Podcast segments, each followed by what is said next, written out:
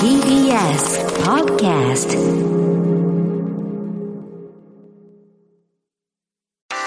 文化系トークラジオライフ。文化系トークラジオライフ今日は10月30日の生放送を終えて引き続きライフ外伝という特別編の収録を行っていますと。いうことでスタジオにはね放送から引き続き皆さん残ってくださっていてちょっとあの本編のねもい空気を引きずっているところ恐縮なんですが斉藤さん。はい。あれですね冒頭であの何喋ったか覚えてますか？プレゼントですよね。リスナーのプレゼント。覚えてた覚えてました。覚えてるでしょう。いや、というこれでね、段取りだから。これで引っ掛けで、これで引っ掛けで、あの、プレゼントの前にちゃんと話振りましたよね、みたいな、そういう、あの、流れまで想定してたんですけえど、、何？え？だからあれですよ、あの、本の話を振る前に、その、これだけ受験の、あの、産業のうんちゃらがんちゃらみたはいいなはいはい。話をしたから、そっちの話を返してくれるかなと。すいません。もうプロモーションしか頭になくて。はい、ということで、えー、番組のね、えー、冒頭で斉藤哲也さんと私の方から、まあ、それぞれ、あの、本が、あー出たので、あの、プレゼントしますということで、えー、メールいただいて、えー、おりまして、えー、斉藤さんの本が5冊、僕の本が2冊ということだったので、それぞれの当選者の方を、じゃあ、この場で発表していきたいと思いますが、よかったじゃあ、あの、5冊、ごっつ以上来たから発表ちゃんと5人にあげられます。最高ですい。や、まあ拍手するようなほど。じゃあこ、とじえっゃないですけどと、斉藤さんの、はいえっと、新刊、あの、タイトルもう一回お願いします。えー、試験に出る現代思想。はい、こちらが、えっ、と、当選の方5名どうぞ。はい、えー、埼玉県のソマスターさん。おめでとうございます。えー、東京都の風切剛さん。東京都のクラウドメモリーさん。神奈川県のマロックスさん。神奈川県のケッチさんという5名です。おめでとうございます。はい、ありがとうございます。す。まあ、あの、ね、ぜひ、あの、これで共通テスト乗り切っていただいて、共通テスト受けるかわかんないけど。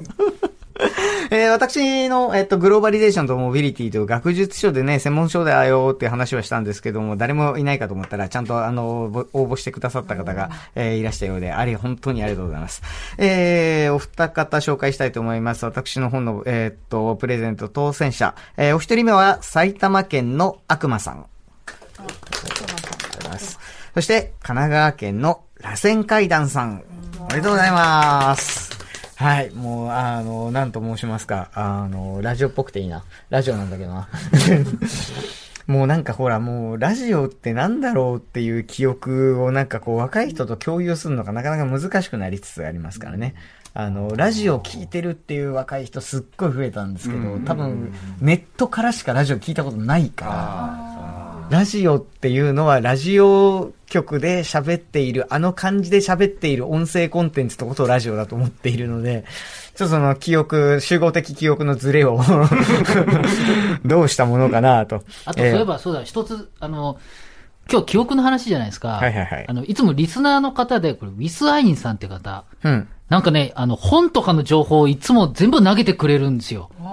で、あの、ツイッターで見てると、ハッシュタグで見ると、ねうんウィスアインさんがいつもね、なんか喋ったら映画とかね、本とか、いつもいつもこれ投げてくれるので、ありがとうございます。こうやってあの、記録残してくれるの大事ですからね。ありがとうございますと。うん。皆さん思っております我々一同だし場合によってはね、本当にその作家の方とかにね、届く可能性ありますからね。うん、そうなんですよ。あの、ちゃんとね、そういう、あの、皆さんの作品だとかちゃんと取り上げる番組ですよ。あ、スポンサーお待ちしてますよ。いろいろ取り上げます。皆さんありがとうございますいろいろ取り。上げるんで、あの、出版社の方とか、映画配給の方とか、ぜひ、あの、お願いします。いや、もうね、あの、楽しく行こうって話をね、ずっと最初からしてるんですけども、楽しく行きたいところなんですが、えっと、まあ、本編でね、そのメール読んでるうちにどんどんエモくなっちゃったんで、読もうと思ってたけど、流れ的に、あの、読み切れなかったとか、ちょっとあの、これもう前の話になっちゃった、というのがあって、読み切れなかったものあると思います。ぜひ、あの、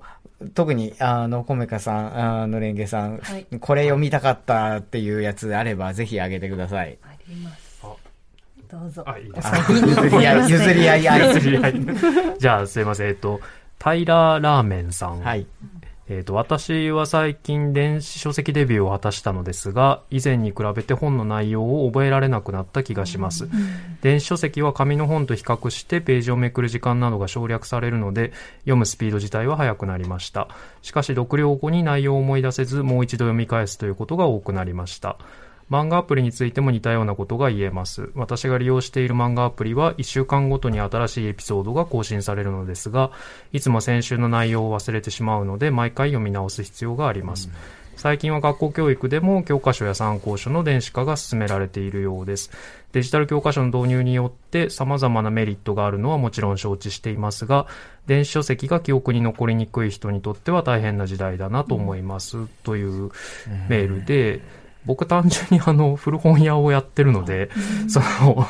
電子書籍にないメリットみたいな話をされると嬉しいっていうのと、シフトだったんそうそうそうそう。えでもこれはなんか倉本さんも乗っかりたいっていうふうに実はあ書いていたんですが、え、どこ、どこ？えっと、あの、このあそうそうそう、ん。これ、そうなんです。乗っかりたいんです。えっ、と、なんか、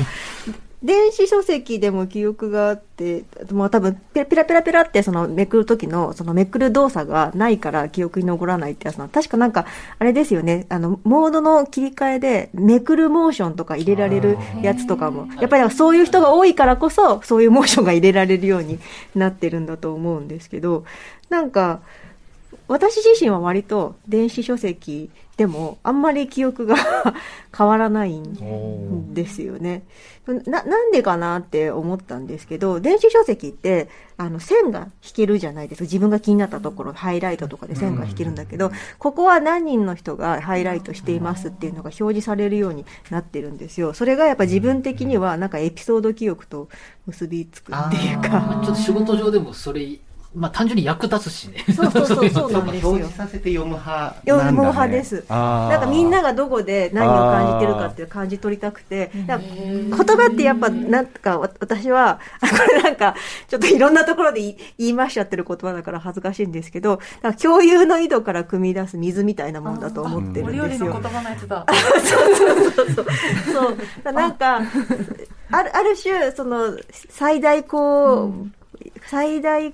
最、最小、最大最大公約数最大公約数としての、なんか人が共有するためのものだと思ってるんですよね。だそう。って考えると、その、電子書籍は、そういう、こう、みんなが、ここは4人がハイライトしていますとか、とかが出てくるから、その、その言葉に誰がどういうふうにひ誰がとはないけど、みんながどれぐらい引っかかっているのかっていうのが、その自分のその体験と紐付けられることで、あんまり忘れなくなるっていうか。これだから、その、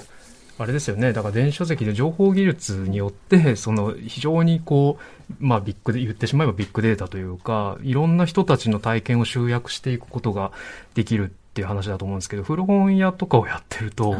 一人の人から買い取った本、まあやっぱ書き込みがあったりする本とかがあるんですよね。で、それを見ると個人が何を覚えたかったのかとか、どういうあの読み方をしたのかっていうのが、まあなんとなく見えるんですけど、すごくこうね、あの対極にあるというか、本当に一人だけの経験っていうのが古本の中には入っていて、ただ、電子書籍っていうのはそういうね、いろんな、こう、50人、100人の、えーまあ集合無意識みたいなものを読み取ることができるっていうのが、だから結構、デバイスとして別のものなんだなっていうのが伺ってると、なんか、行間の問題かもしれないなとちょっと思って、あの、どっちがいい悪いってことじゃないんですけど、あの、たまたま、その、学生さんが古本屋で、戦前の少女雑誌を見つけたんですと。で、なんかもうそれがほほぼ全揃いであるんですみたいな。でもこれって、あの、もうこの時点で物語なわけですよ。まあ要するに、まあ、神戸の古本屋に少女雑誌が置いてあるということは、まあきっと阪神館の、まあ裕福な、全巻揃いで買ってもらえるような、まあ教育方針のお家の方が、で、えそれがここにこうやって並んでいるということは、まあどっかの段階でここに流れてくる瞬間があったはずで、もうここにもうすでにものすごい物語が、まあ、大量のあのあるということ自体に、それもなんかこう、これとこれが全部揃っているっていう形であること自体にいろんな物語が生まれたりする。で、これは言ってみれば妄想です。完全な妄想で多分事実でもないかもしれない。けど、なんか楽しい。で、一方で倉本さんが思っね、その見ているソーシャルリーディングと呼ばれる何人の人がここを見ましたっていうのは、あの、一人一人の思いは多分別に、別々にいろいろ引いてるんだけれども、何人の人がハイライトしたという事実は確実にそこにあるっていうもので、これはまた多分別の意味で、あの、この人が何、この何人の人がここに入れてるってことはっていう解釈の余地はあるけど、その解釈する対象が全然違うよねって話ですよ電子書ね。籍的なものっていうのは、もしかしたら今後、もっともっとカスタマイズされる可能性があるんで、うんたくさんの人が、あの、ハイライトのもそうだし、で、もっともっとその、もしかしたら、えっと、デバイスも変わってきて、記憶しやすいように、ちょっと動かさないと読めないようにするみたいなこともできるかもしれないので、あの、単純に、あの、絶対紙の方がいいんだよってすごく言う人いるんだけれども、それはこう倍速みたいなものと同じで、えっと、環境が変わると、で、それに慣れて、最初から、あの、ネイティブで電子書籍の触れてきてる今の5歳ぐらいの子供とかになると、もしかしたら変わってくるかもしれないっていうのが一個と、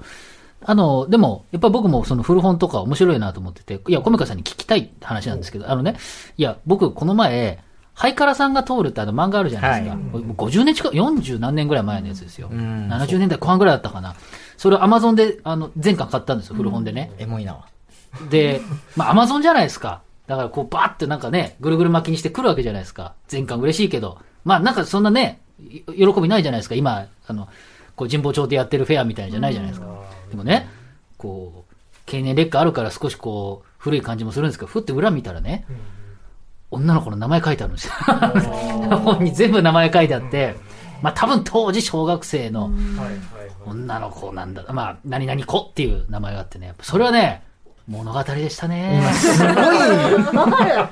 物語よ。なんか私も、なんか居酒屋で夜勤のバイトしてた時に、エクニカオリさんのキラキラ光るっていう本の文庫本が忘れ物であったの。で、そこで、まあおそらく、その、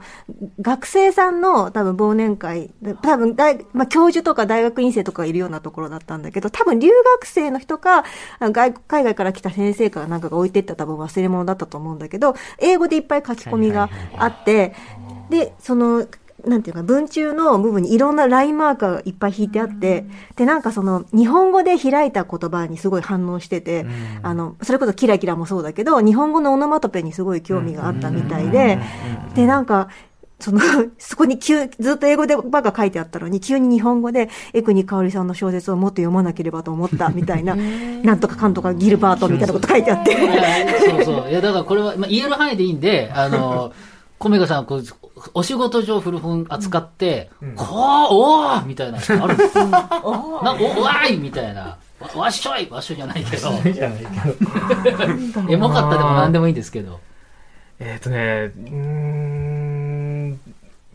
いや、ごめんなさい、その書き込み、ハイカラさん超えるのはなかなか難しい、ね。結構今、だいぶハードルが、そのお二方のエピソードすごいでもなんかまあ、あの、あれ、あれかもしれないですね。あの、ど、どんなのが多いとかですけどね。逆にね。うん、やっぱりだからそのね子供向けの漫画とかだね児童雑誌みたいなものにはやっぱりその小さい子が書いたような筆跡っていうのはやっぱり残りやすいですし、あとまあ個人的になんか好きなのはあのまあごめんなさいその筆跡とかからずれちゃうんですけどそのまあこれよくある話なんですけど当時のチラシとかね。あそのこの人多分あとレシートとか出てきたりするんですそう、よどこぞの本屋の。そうそうそう本屋とかあとあの食堂のレシートとか。そのあこの人多分ここで食べ食堂入って食べながら多分読んでてそのここに入れたのかなみたいな。でそれがなんか30年前40年前の多分現存しないであろう食堂とかのそういうのが入ってるとやっぱりそれこそ妄想が そこは、そこは Google マップで調べないまあ、こと。もちろんその妄想、妄想してみたら面白いっていうことばかりでもなくて、僕古本でとある、まあ、仕事で必要な本を買った、社会学の本を買ったんですよ。ん。で間に、まさにその本を、あの、おそらく授業、ゼミで発表せせざるを得ず、レジュメを作ったんでしょうね。はい。レジュメが挟まった状態で送られてきたんですけど、社会学の本なんで、その、あの、発表したゼミの先生知ってる人で、本人にこれもう返した方がいいのかな。おたくんとこのゼミ生多分発表終わってもう教科書いらないと思って言ってんぞっつって。すごい現実的な話になっちゃう全然妄想膨らまねえなっていう。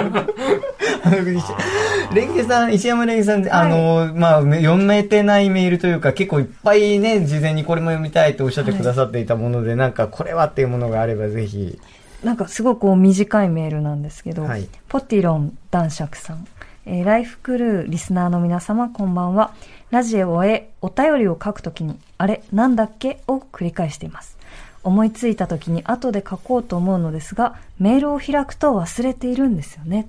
すっごいわかるなーっていう、まあ本当にわかるっていうので、なんか最近、まあちょっといろいろあって、あの自分のその IQ じゃないですけど、こう知能テストみたいなこう受けたら、あの短期記憶みたいなその作業、うん。な、何？作業記作業メモリ、記憶がマジでないってことが分かって、でも、まあ、なので、こう、常に忘れながら生きてるんですけど、あの、私はこういう iPad だとか、なんかパソコンとかで、こう、タブを複数開いて、うん。メール書くためになんか、えっと、こう、別の、その検索ワードを開いて、で、開くとまた別のところにこう繋がって、まずメールで何を書こうと思ってたのかも忘れてるんですけど、でもまあ、タブをいっぱい開いてもこう閉じていくと、最初にやりたかった作業に戻れるので、結果、結果そのこう、たくさんタブを開いても、あのーまあ、タブがあるっていうことで、帳尻が合うっていうのを最近すごい履歴が残ってたりとかすると、なんとかなるみたいな。あの、何しようと思ってたっけって、まあ、あの、忘れた時は同じところにもう一回戻って、もう一回最初からやり直せみたいな。そうなんですよ。やつですねかそう自分が何かこうメガネとかを洗濯物の上に置いているとかっていうことに、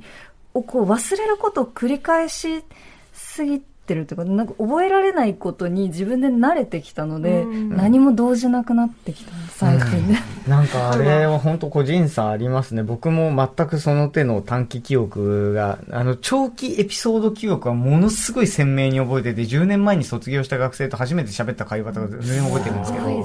いや、長期まで残ったら全然なんか思い、引き出せるんですけど、本当にあの、5分前に言われたこれやっといてくださいを全く覚えてないので、全く無理なんで、本当に。あの、なので、あの、いろんな、あの、学生に、あの、俺は本当に覚えられないアホだから、あの、お札も数えられないアホだからってのすごい言ってるんですけど、まあ、なかなか伝わらないんですよね。1個できると思うと全部できると思われるっていう謎の、あの、ハードル上げみたいなやつありますよね。なんか今日は、あの、割とその、覚え、まあ、られないとかね、その、覚えてえーいようと思わないって話ありましたけど、逆に、覚えたくないのに覚えさせられちゃうみたいなものってなんかあったりしますか？全然覚えてなくていいのに、なんでこんなこと覚えてんだろうみたいな。もうさっき言った僕のその学生とのエピソードみたいな、こんなことあったよね。え、そうでしたっけ？とか、なんでそんなこと覚えてるんですか？みたいな。いりますその脳みたいな。よく言われるんですけど、こんなこと覚えてなくてもいいのにって、こんだけ情報入ってきたら、すぐ、なんていうの、いや、覚えちゃってんなみたいな。なんか嫌い、すごい嫌いな人と、すごく好きな人の眉間の、うんそのバランスみたいなものがすごい似てるなって気づいちゃったあ時に、もう、そこの二人の眉間の、このバランス、三角形みたいな、こう眉、眉頭とこの鼻の位置関係みたいなものが、この平たい具合とか、ね。平たい具合とかが、こう、もうダブって見えてしまうようになって、それもう多分一生忘れられないんだろうなっていうあるね。一。回繋げて覚えちゃったやつ、もう切れない問題ある。確かに。絶対覚えてなくていいはずなのに、なぜか、なぜか忘れられないやつね。なんかあるかななぜか忘れられない。それこそもう一回やってもいいわ。このテーマで。なぜか、なぜか忘れられないものも教えてくださいっつって。いやでも昔やった、その、もうクリアした後、延々とレベル上げてるだけなのに、このキャラクターはこの数値が上がりやすいとか、別にもう覚えてなくていいのに、あるずっね。と覚えてますよね攻。略法みたいなやつね。そうそうそう。なんでまだ覚えてんだろうみたいなね。そうそう。まあ、こうやってなんかサブカル仲間様と、こう、なんか、インナーで内向きに喋り合うみたいになったら、ちょっと役に、話のネタになるかもしれないけど、なんかこの記憶リソースをもっと現実の何かに役立てたいってこと思っちゃう。こんだけいろんなもの覚えられないっつってんのに、これ、これに、これに咲かなくてよかったろう。でファミコンとかスーファミの裏技覚えてる、あとパスワード覚えてるんですか覚ね。えてるよ。復活の呪文覚えてるの？あの、裏技、あの、ドラゴンボール悟空伝っていうのがあってね、ファミコンの3。まあ、そこ覚えてるのがすごクリいよな。にウーロンとかって名前を入れていくんですよ。最後、フル待って入れると、あの、あ、弱点が打てないから。す。ごいのが出てくるとかって、あの、あら、ドラえもんのゲームでさ、あの、あーって言うとそうそうそう。あの、コントローラーの宝痛恨に昔なんかマイクがついてて、それに向かって、あーって言い続けると、なんか無敵になる。あれえ謎極まりマイクついてたんだろうね。そんなことなんで？あのー、教えてもうえっと、本当になんてか、あの、平成生まれ以降全置いてき気がするので 説明をしておくと、ファミリーコンピューターという1980年代に、まあ、あの、初めて家庭用にものすごく普及した任天堂のゲーム機、えっと、コントローラーがね、二つついていて、えーワンコン、ツーコンって呼んでたんですけど、ツーコンにだけ、そのマイクがついてるね。で、このマイクは飾りじゃなくて、ちゃんと音声入力のそのマイクとして機能していて、おそらくそんな精度が高いものではないけど、音量ぐらいはきっとわかるというもので、まあさっき言ったドラえもんもそうだし、たけしの挑戦状とか、もう多くの人がなぜか覚えているたけしの挑戦状の解き方とし。ては、本当はジャイアン、ジャイアンって言い続けると無敵になるっていう、確か公式の裏技なんだけど、でも別にジャイアンって認知してないから、あーって言い続ければ通行は勝手に反応してくれる。大事に、大事にとかでっかい裏技の本があってね、それを金持ちの友達んちにだけあるんですよ。でそれ写真とかないから、それを覚えるんですよ、頭の中で。多分ね、塚越、その記憶そろそろね、あの、どっかの記録に残しといて、自分は忘れていいやつだぞ。てか、正確に言うと多分もうソーシャルに誰かがそれ記憶してるから、あの、覚えてなくても多分いいぞ。ああ、でも、そういうことありましたね。昔ってあの、物がないから、物がないっていうか、友達の、あのちっちゃい頃、ファミコンまだなかったんです、うちに。僕は幼稚園ぐらいの時。友達の家に行ったんです。と遊んでたんですよ、リュウ君と。で、リュウ太郎君だ、本当本当によく覚えてるで、リュウ君の、あの、家で遊んでたら、お父さんの部屋に、なんか入ったかな？したら、ファミコンがあったんですよ。でも、リュウ君も、家でや、やらせてくれなかったんですよ。多分お父さんが個人的にやってるやつなんですよ。で、二人で、その、多分ドラクエ3だったと思うんですけど、そのカセットを見て、でもやれないんですよ。ゲームしちゃいけないって言われてるから。二人で見て、10分くらい眺めて、どんなゲームかな？俺記憶ないんですよ。まだファミコンドラクエ3の記録ないんですよ。記憶ないんですよ。でもこんなゲームなんじゃないかなつって、記憶作りましたよ、二人で。それ途中でコミカさんが言ってた、あれですね。おぼろげな何かから 妄想力で、ファジーな記憶、10分かどうか知らない。この話何？忘れていいやつです。すいません。多分、多分忘れていいやつだと思います。わいや、忘れ、なんだよ、あの、忘れる忘れないってのもそうだけど、その、記憶ね、その嫌な思い出をなんかつい思い出しちゃったみたいな話ありましたけど、なんかやっぱり記録に残すとコントロールできるじゃないですか。で、なんか逆に言うと記録を消すと、なんていうの、黒歴史として抹消できるじゃないですか。でもやっぱり存在は抹消できないと思っているし、その、いや、もしかすると今の人たちはもう記録から消えちゃったら、それこそね、その小川陽子の小説のように記録から消えちゃったら、まあ記憶からも消えちゃっていたくないのかもえーしんないし、そっちの方が生きやすい、まあ、しえーっていうぐらいいろんな情報がね、まあ溢れてっから、まあなんかこう忘れるにもやっぱ工夫がいるのかもしんないなとは、まあ思うんですけれども、なんかこうね、覚えてたいのに、なんかこう覚えてられないのに、なんかこんなことにメモリー使ってっていうことまで、わさっとこう僕らの前には、まあ積みの、えー積み置かれている。なんかまあそれをね、なんかこう、いずれね、あの、もしかしたらもう人によってはそれをポロポロとこう、記憶の中からもう取りこぼしていってしまうような、まあそんな年の取り方をしてしまう人もいるかもしれないですけれども。ちょっとだけ、あの、嫌な、嫌な、どうした？どうした？どうした？ので思い出したのが、あの、スマホのゲームやってると、広告、なんかさ、命が欲しい時にあ広告が出てくるんじゃないですか。だってすごい、やっぱ同じのが繰り返し、魚が魚食べるやつとか、あ、わかる。水みたいな液体のやつと色水移すやつとか、こうやって。できるできるかなみたいな感じ。王様を火から助けるやつ。プレイヤブル広告とか言ったりしますけれども、ちょっと30秒ぐらいお試しで、まあ動作をさせてっていうやつですね。すごい無理やりなんかを覚えさせられてる感じがして。なんかエモく締めようと思ったけど、ちょうど次のあの外伝パート2 2でですね、まさにそういう人のあの記憶を最も必要としている、まあリソースとして、いわゆる広告と消費者の話っていうのがあるので、まあそれもね、メールなんかも絡めながらあのやっていきたいと思いますが、一旦外伝パート1このぐらいで、なんかエモく締めようとしたところ、なんか次の話題を振られてしまったので、そのまま次の話題へと参りたいと思います。文化系トークラジオライフ